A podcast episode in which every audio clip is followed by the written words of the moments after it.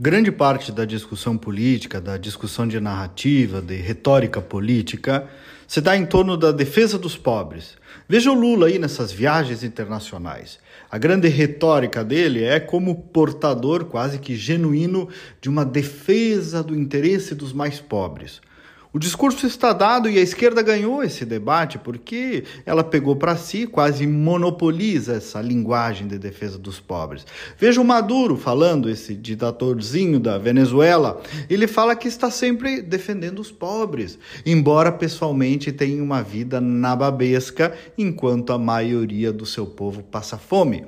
Mas ele vende que é um processo, que está defendendo o pobre dos ricos, dos Estados Unidos, que ele estar ali no no poder é um caminho para a prosperidade, só que é uma prosperidade que nunca chega. Ou seja, a tal da utopia.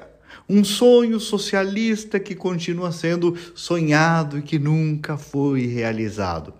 Como Pugina relatou no livro dele, eh, de uma frase no aeroporto de Havana, em Cuba, que tinha lá: Continuamos sonhando nossos sonhos. Cuba, uma utopia, uma mentira que vai fazendo a condução emocional da política como em outros lugares. China, ditadores com tudo, povo com nada. Mas os ditadores dizem que defendem quem? Os pobres.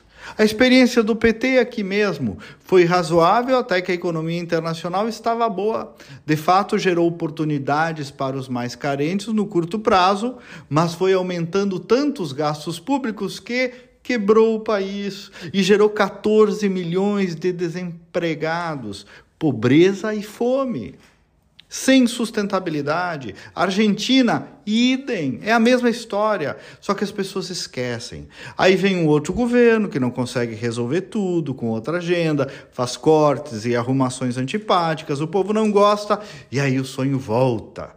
O Brasil voltou até o slogan do governo Lula. Gente, para simplificar, Pobreza se combate mesmo com oportunidade, com liberdade econômica, com desburocratização, com emancipação das pessoas, com o governo atrapalhando e tributando menos a produção e o cidadão. Estado pesado, querendo governar e se meter em tudo, no médio ou no longo prazo, só gerou mais pobreza e pobreza. Desculpem, mas é isso, na história de todos os continentes. Mas enquanto isso, como se diz lá em Cuba, continuamos sonhando os velhos sonhos. Me siga no Instagram, só procurar pelo meu nome, Kleber Benvenu, com GNU no final. Bom final de semana, até segunda-feira e vamos com fé.